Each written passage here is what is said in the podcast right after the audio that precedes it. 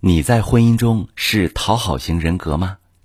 你好，这里是中国女性情感指南，我是许川，用心理学带你找到幸福的方向。今天跟大家探讨一个感情中常见的状态——讨好型人格。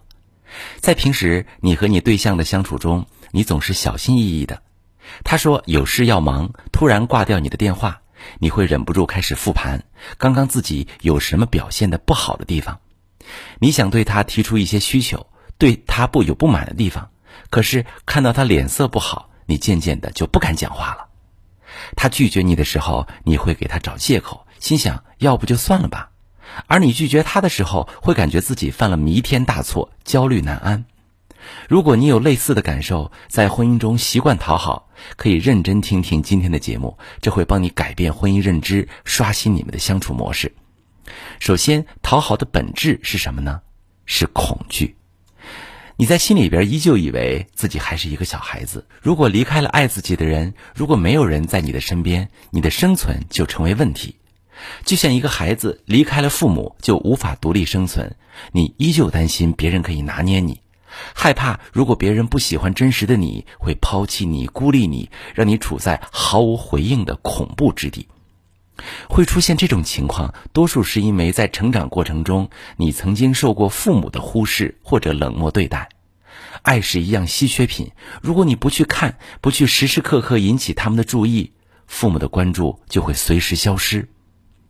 长大之后，你其实知道自己并不依赖于任何人，可是对一个曾经受过创伤的内在小孩来说，任何风吹草动都足以让他紧张不安。所以，当伴侣对你不认同的时候，你可能会有战或逃的反应。一种是竖起浑身的刺，战就是战斗嘛，想着怎么样去回击他、攻击他；另一种是觉得非常紧张，手脚僵硬，不知道该说什么，也不知道怎样反应，唯唯诺诺的认可他的一切评价，最后认为自己有问题。在婚姻中，习惯讨好的人，往往是过得最不好的。一方面，过低的姿态会让伴侣认为不需要太过珍惜也能得到你；另一方面是你会把自己逼得很紧，一直反思自己、改变自己，却依旧觉得自己非常糟糕。要改变这种情况，其实有一个很好的办法，你只需要把用在精神内耗的百分之五十，就是一半的功夫拿出来经营婚姻关系，事情就会变得非常简单。